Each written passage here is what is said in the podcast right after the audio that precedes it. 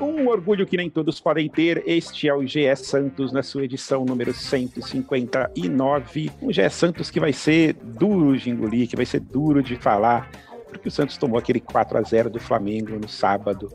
É, a gente já esperava que o Santos fosse ser derrotado na última, no último podcast, até a gente fez nossas apostas aqui e estava difícil apostar num resultado que não fosse uma derrota do Santos, mas ainda assim saímos com um gosto muito amargo de ver que o Santos competiu um pouquinho no primeiro tempo, mas no segundo tempo um horror e o Flamengo brincou com o Santos, fez o que quis com o Santos no segundo tempo. Eu sou André Amaral, estou aqui hoje com Isabel Nascimento, a maior, melhor e mais revoltada youtuber santista da internet, e com Bruno Gilfrida, o setorista que fez um texto brilhante sobre a derrota do Santos no domingo, falando que não cabe ao Santos, um gigante como o Santos não pode se contentar em simplesmente ter competido com o Flamengo no primeiro tempo e segurado um 0 a 0 é, e ter tido a sorte de não ter tomado uma goleada maior. Mas é o que a gente vinha falando aqui antes do, do, do podcast começar, e vou falar, começar com a Isabel. É, Isabel, eu sei que você ficou super revoltada também com o resultado com que o Santos jogou, mas é um reflexo de anos de administração e de assim, bem feita no Flamengo e mal feita no Santos. Né? O Santos está com o Pires na mão, enquanto o Flamengo contrata quem ele quiser, ou quem, quando ele quiser, e tem um time que assim, é absurdamente melhor que o Santos, e o 4x0 só foi um reflexo disso. Né? Sim, é, bom dia, boa tarde, boa noite. Sim, hoje sou a. Isabel tá até meio perdida aqui. Tá. Você já encontrou o caminho de casa, Isabel? Desde sábado você tá ainda meio vagando ai, pelas ruas. Ai, sério. Eu só comi tanto brigadeiro, bolo esse final de semana. a gente precisa compensar algum lugar. Foi aniversário do meu namorado. Aí tiveram tantos bolos que aí, foi isso. Eu compensei no brigadeiro, depois eu vou me arrepender. Mas o Santos faz a gente sair da dieta, né? Tem gente que parte pro álcool, eu sempre parto pro leite condensado. Mas bom, eu acho que é um, é um Santos que é o que você diz, né? A gente está irritado com o resultado? A gente está, porque ninguém gosta de passar por um vexame. E foi um vexame. Só que assim, foram tantos esses, esse ano que acho que é isso que irrita. Dói, irrita muito, mas não tanto, porque a gente está acostumado. Se você pega esse ano, um time que tomou 3 a 0 da Ponte, tomou dois gols do Corinthians em casa, um, tomou, acho que foram três gols também do Boca, três gols do Bahia. Assim, foram tantos times que agora, se eu parar, ainda vão vir mais na minha cabeça. Pô, tô 2 a 0 do Juazeirense. Entende? Assim, isso que é nhaca. Eu acho que é que você não vê uma perspectiva de melhora, porque é um time que 4 a 0 sobre o Flamengo, eu esperava, você esperava, o Bruno esperava. Pô, a gente aqui falando 2 a 2 é que a gente é muito legal. É porque a gente não quer. É, eu acho realmente que dá azar você ficar falando mal do seu próprio time. Mas se eu tivesse que apostar alguma coisa de valor, falasse, putz, você aposta seu cachorro, eu ia falar 4 a 0 Flamengo. Porque isso, 4, 5, quanto for. E ainda nós estávamos conversando aqui antes de começar o podcast. O Flamengo poderia ter feito mais. E aí vai dando raiva, porque você tem culpado, você tem faltas individuais, é, falhas individuais, mas eu posso criticar o cara de 20 anos, de 21 anos. Eu nem sei quem é Luiz Henrique. Eu nem saberia se eu tivesse passado na minha frente ontem. Então, assim, é isso que irrita do Santos, porque parece que a gente nunca tem um culpado. Ah, é jovem, eu chego agora. E um bando de gente que o Santos contrata que nunca pode jogar. O, o cara lá do Grêmio chegou, já jogou. Atlético chega, joga. Palmeiras chega, joga. O Santos chega, tem reconhecimento de ambiente, reconhecimento da alimentação, reconhecimento da praia, reconhecimento da sua perna. E a pessoa não joga nunca.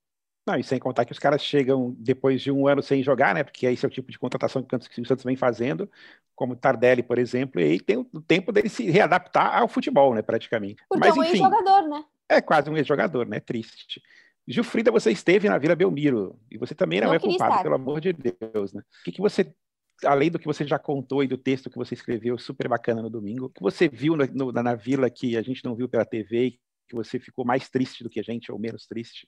É, primeiro, é sempre um prazer estar aqui com vocês, como eu, eu gosto sempre de destacar da, do início da gravação. Eu concordo plenamente quando vocês falam que, cara, é, é bizarro que as nossas opções sejam só opções que é, de imediato não possam oferecer muitas coisas. É, mas sobre o que eu vi no estádio, e você falou sobre culpa, né? Que eu também não sou culpado. Eu é, vi que desde sábado fala-se muito sobre a culpa dos conselheiros que é, xingaram o Gabigol, que eles são culpa os culpados pela derrota, que o Gabigol se motivou. Eu acho que isso é uma baita de uma inocência pensar que o Gabigol ficou mais motivado porque os caras xingaram ele fez três gols por causa disso. Mas vi essa discussão nas redes sociais. Ah, se não tivesse xingado, olha lá o que vocês fizeram. Até o próprio Gabigol, ah, mexeram com a pessoa errada. Ah, então o Gabigol não estava motivado para o jogo. Ele se motivou porque meia dúzia de caras lá na arquibancada, no camarote, mandaram ele respeitar a Vila Belmiro. Você acha que é, o que eu vi foi é, um Flamengo muito superior, mas assim, muito, muito, muito, imensamente superior. No primeiro tempo, parecia que o Santos estava jogando uma final de Mundial e o Flamengo estava jogando é, um, uma 18 rodada de Campeonato Brasileiro, fazendo um esforço só ok contra um esforço é, gigantesco do Santos para conseguir igualar alguma coisa ali dentro de campo.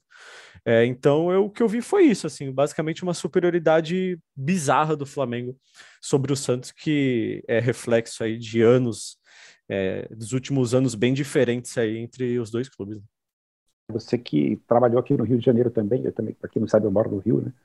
Tem que aguentar flamenguista todos um dia com, uns, uns dias como esse, como esses aí. É, todo mundo acompanhou a forma como o Flamengo trabalhou. Assim, o Flamengo, obviamente, já, já tem uma condição maior de, de ter arrecadações maiores, né, por, por conta dessa torcida, do estádio, é, do dinheiro que recebe de, de, de transmissões, de TV, é, mas também foi feito um trabalho muito bem feito de reorganização do clube desde 2014, 2015, com bandeira de mel. Com certeza, com certeza. É, e, que o, o Flamengo passou alguns anos ali sem ganhar título, arrumando a casa, contratando jogadores meia boca, como o Santos contrata, contrata hoje, é, e chegou lá em 2018, 19, principalmente, né, que foi o ano em que ele contratou Bruno Henrique, Arrascaeta, enfim, e, e deu certo.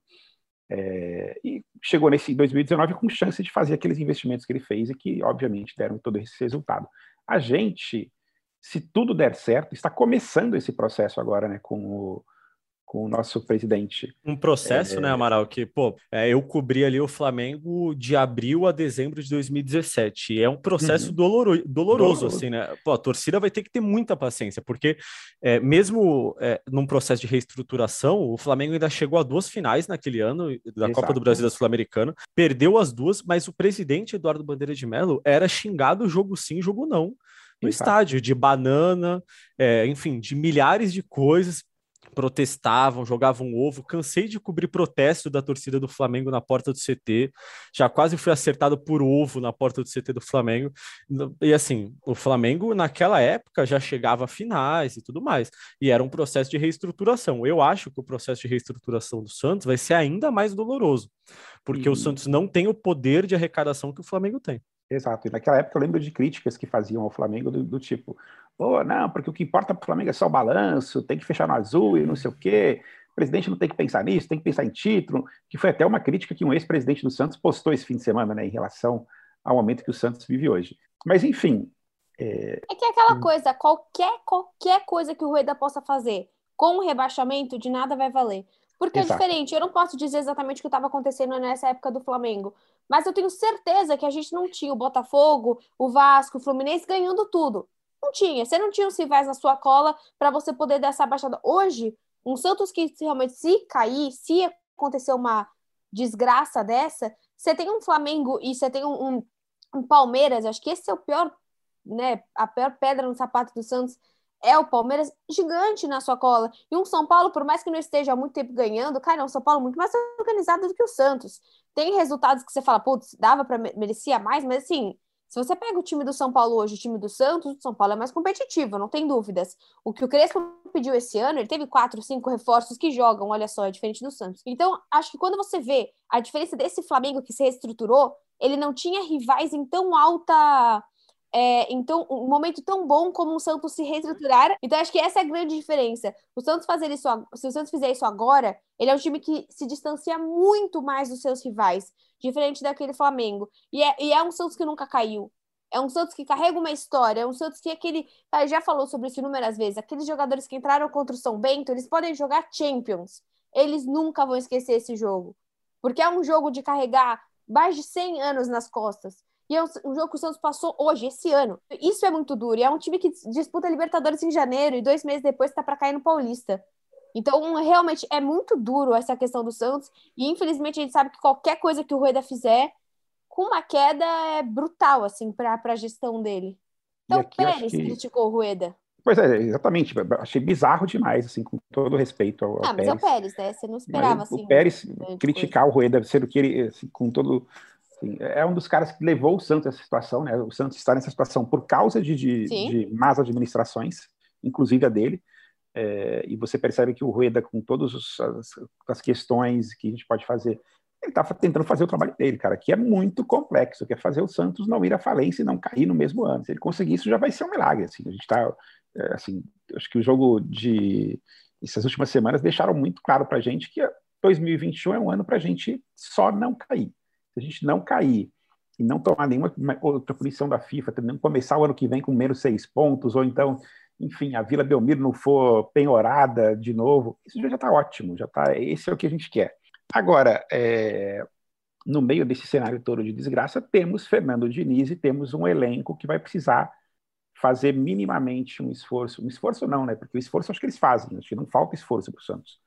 É, o Santos vai ter que encontrar um, um, uma forma de jogar que garanta 20 e Quantos pontos faltam? 22? 23, 23, 23. 23, então 22, né? 23 pontos. Aí você vê que nessas últimas rodadas do São Paulo já foi encostando, o Corinthians já passou e abriu, enfim, daqui a pouco a gente começa a ficar próximo ali de fato da zona de rebaixamento, que hoje está nos 18. Aí acho que fica o, a nossa pergunta depois desse momento desabafo, um momento que a gente tentou aqui fazer uma, uma um trabalho coletivo, psicológico, para se livrar desse karma e trauma que foi o jogo de sábado é olhar para frente. E o que, que o Fernando Diniz pode fazer para conseguir livrar o Santos desse rebaixamento? Acho que aí primeiro tem uma pergunta que eu queria fazer para Bel, que é, é o Fernando Diniz que tem que fazer esse trabalho, né? Você, ou você é contra a permanência Eu não sou. Diniz? Eu com certeza não. não, sou, que vou fazer esse trabalho. Acho que eu seria uma ótima técnica. Seria 100% riram na minha cara nesse podcast. A Bel, a Bel vai, a Bel vai dar esporro nos jogadores lá, mascaradinho, perninha, não sei o quê. Não, jamais.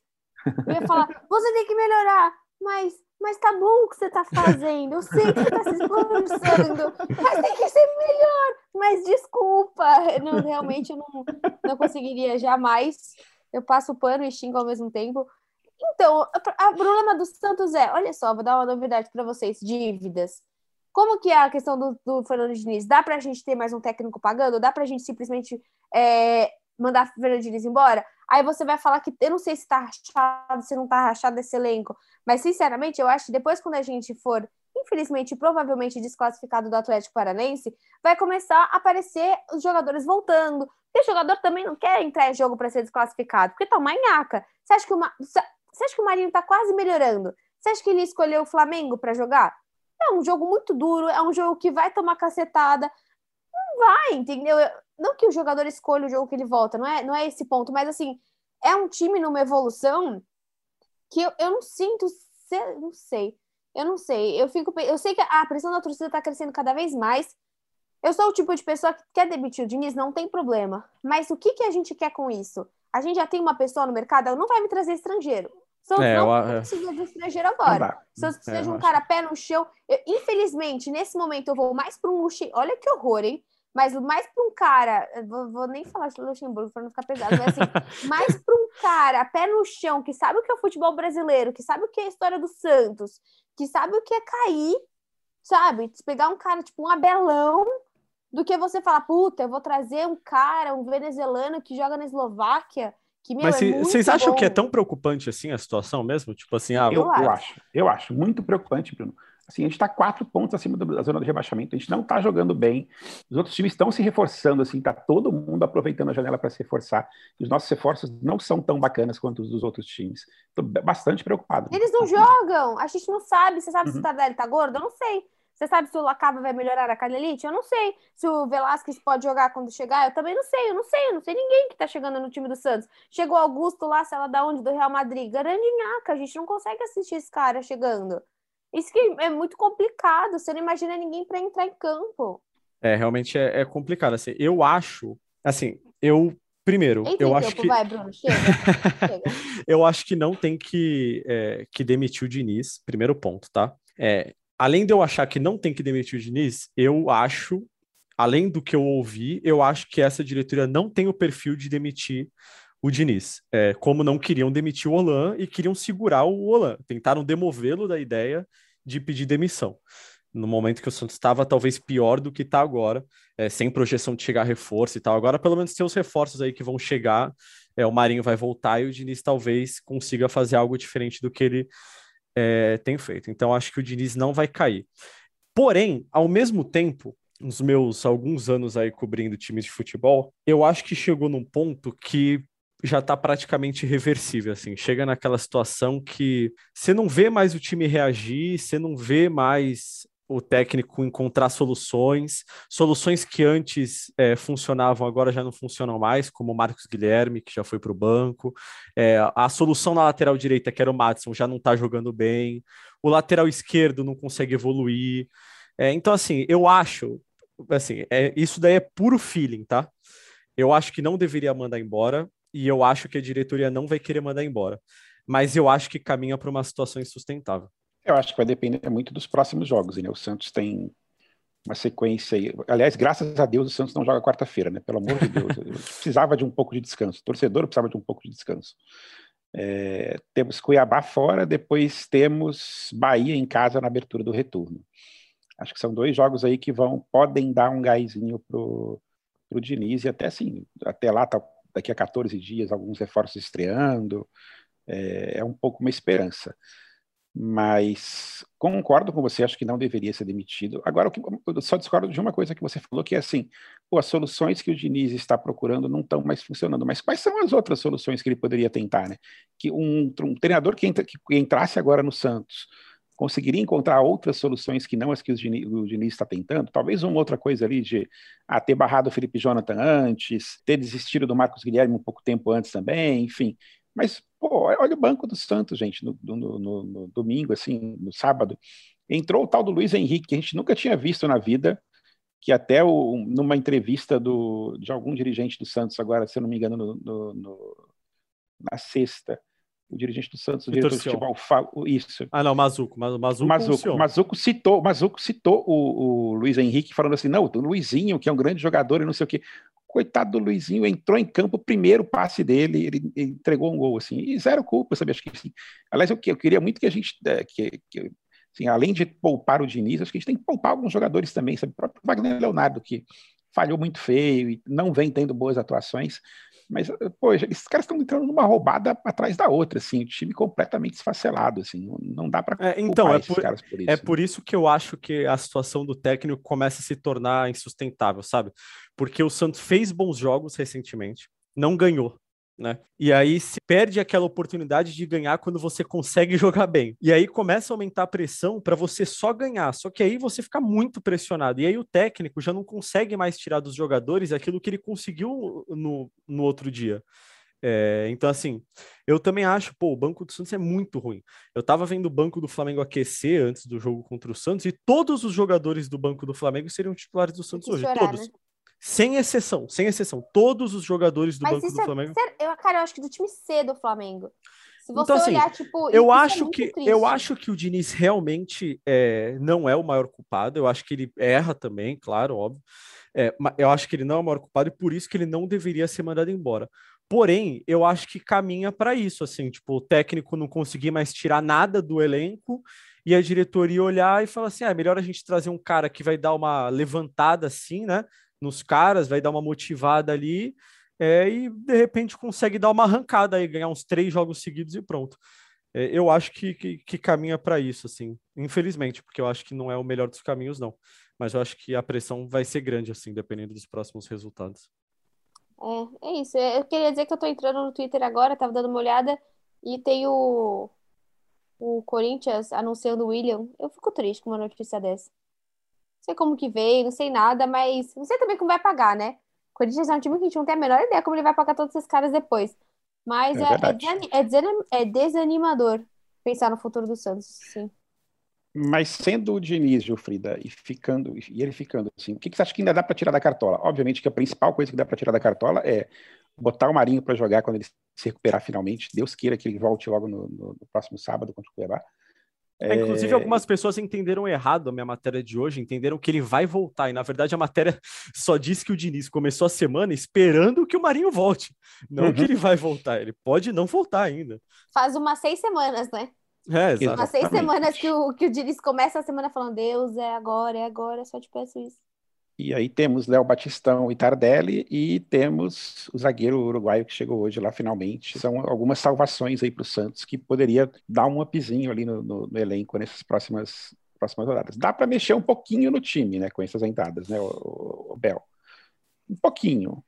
Ah, mas é aquela coisa, vai criar eu não sei como que você consegue jogar com o Batistão, que é meio nove, meio atacante, Batistão, Tardelli, Marinho. Isso é muito louco, é o que a gente estava pensando semana passada. Hoje você tem um ataque super jovem, quando você joga, sei lá, com Braga, Pirani e Marcos Leonardo, para você dar 10 mais anos para cada um deles, 10 mais, 10 mais, 10 mais, e transformar o Santos num time completamente diferente. Exato. Acho que essa é, essa é a grande diferença do Santos. Porque está trazendo um ataque que não condiz com o ataque atual em, nem, em nada nenhuma, nenhum tipo de identidade.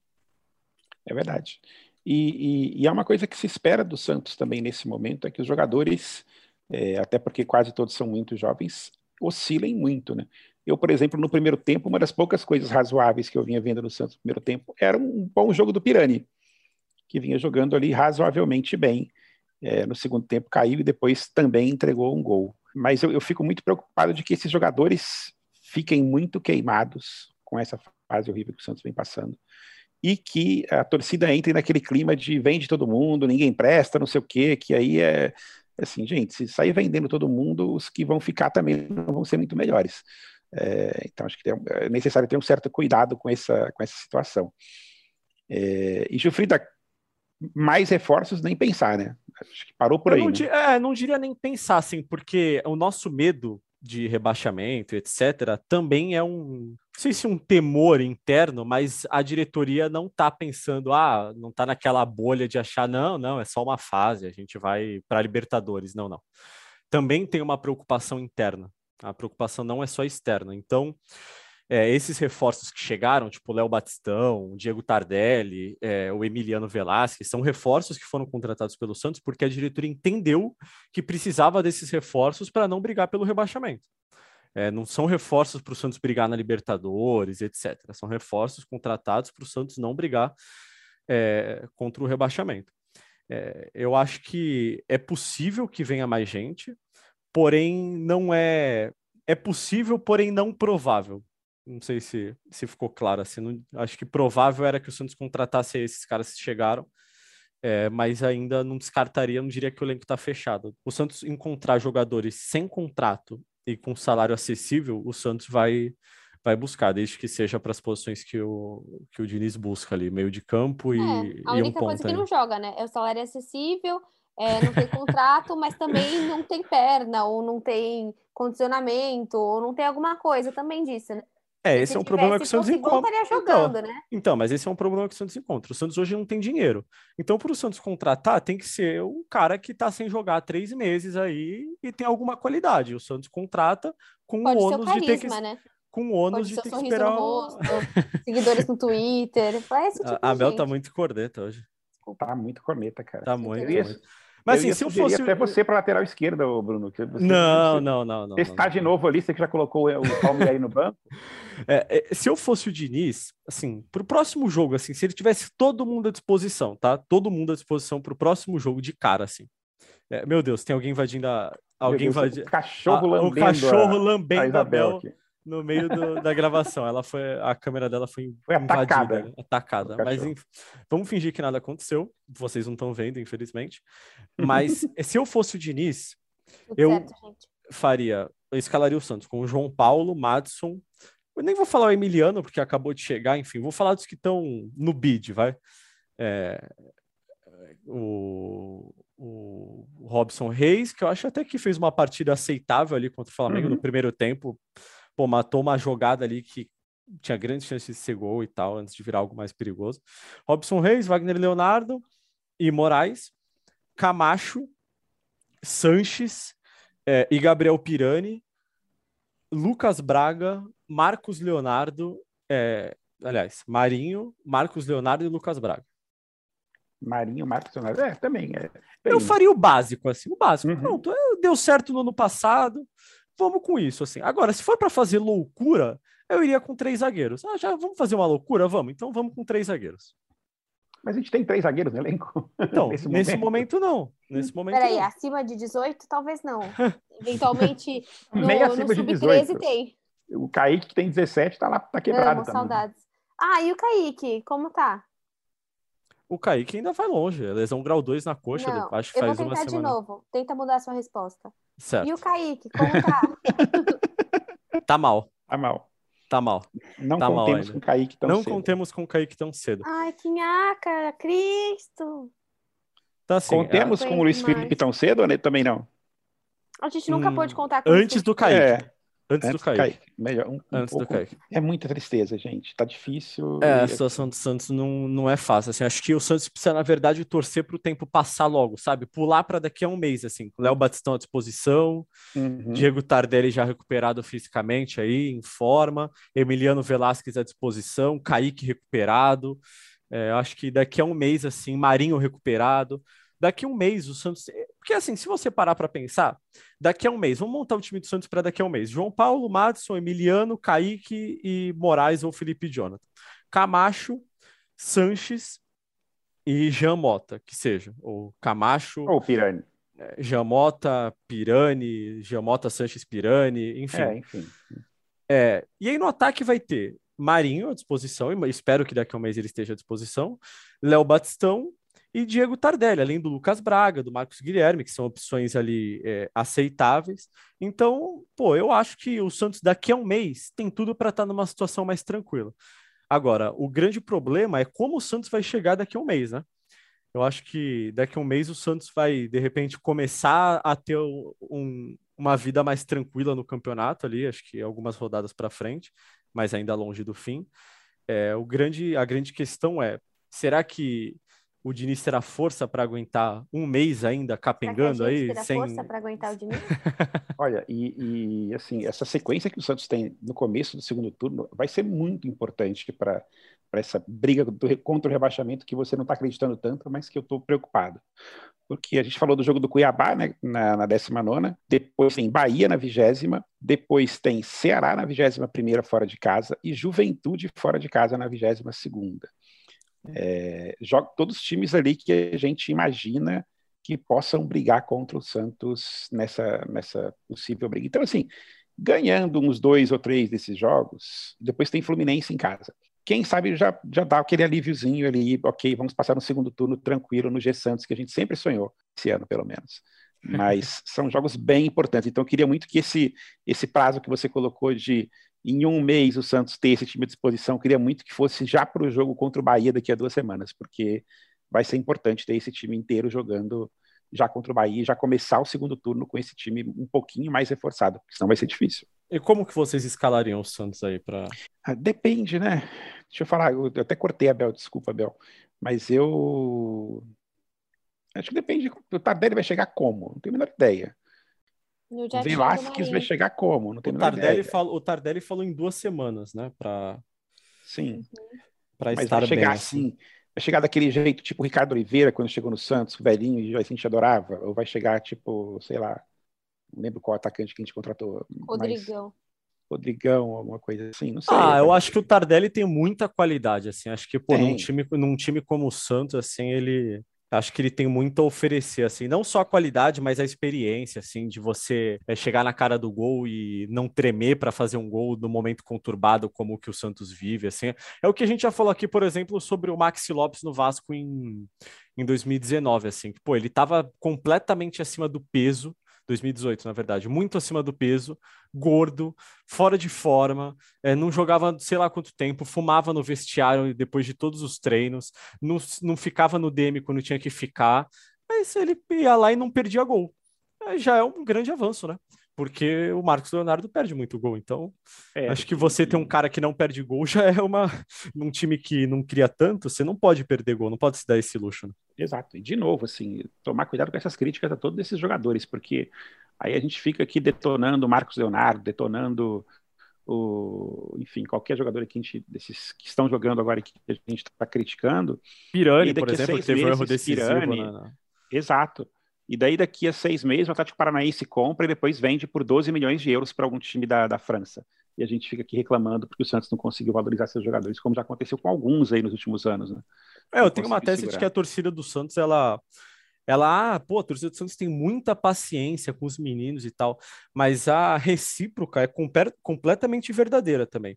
A partir do momento que a torcida perde a paciência com o menino, acabou. Pronto. E todo mundo acha que todo menino tem que ser um craque de bola, o novo Neymar, é, o novo, é, sei lá, o novo Rodrigo. Ganso de 2010, o novo Rodrigo. Então, assim, se o cara é mediano, ele já não serve.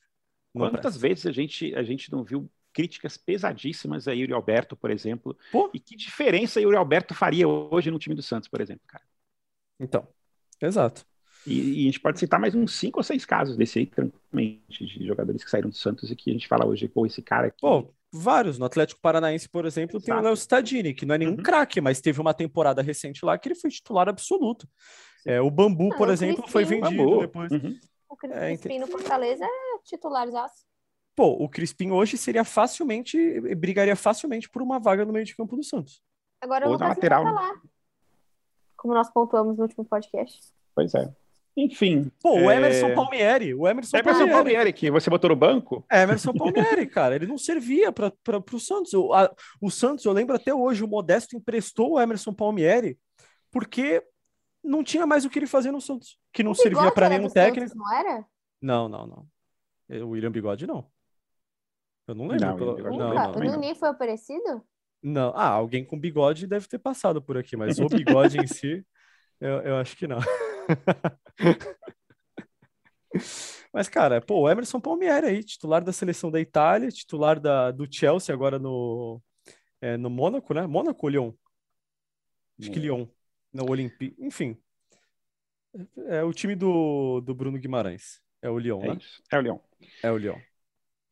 Enfim, acho que já foi uma boa sessão de terapia para todos nós aqui. E, e, agora acho que é esperar o tempo passar e se acalmar e torcer. E, graças a Deus teremos uma quarta-feira tranquila, em que a gente vai poder assistir alguma série bacana ou algum, enfim, não vai ter futebol na quarta-feira, vai ser excelente, a gente vai poder dar uma descansadinha, dar uma destressada o Santos tirou o meu prazer de assistir. E aí no sabadão, vamos lá de novo, Cuiabá, nove da noite, aquele jogo animado, acho que é nove, né? não sei se é nove ou Nove da noite. Nove da, nove da noite, Cuiabá e Santos, para estragar o seu sábado à noite.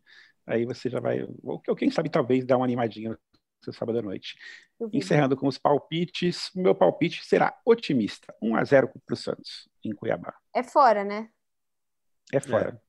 Ah, eu vou melhor, eu vou 2 a 0 eu tô, eu tô, Nossa, eu gente. Falo. Que é isso? Passa pano no xingamento, passa pano no xingamento, são um total desequilíbrio. 2 a 0 1 a 1 1 a 1 Gilfrida. 1 a 1 com 1 a 1 o Diniz cai ou continua? Continua, continua, continua. É, acho que depende, é acho que depende de como o time reagir, assim, na verdade. Acho Sim. que não é uma, uma conta exata, assim. Acho que pode ter ó, algumas variantes ali. Exato. Então, fechando nosso GE Santos, lembrando que você encontra o nosso podcast em todas as plataformas de podcasts, e em todos os agregadores, e no Globoplay, e no Spotify, no Deezer e no ge.globo. É, e é isso aí. E oremos para que a gente tenha um próximo podcast um pouco mais animado. Grande abraço para todo mundo e valeu.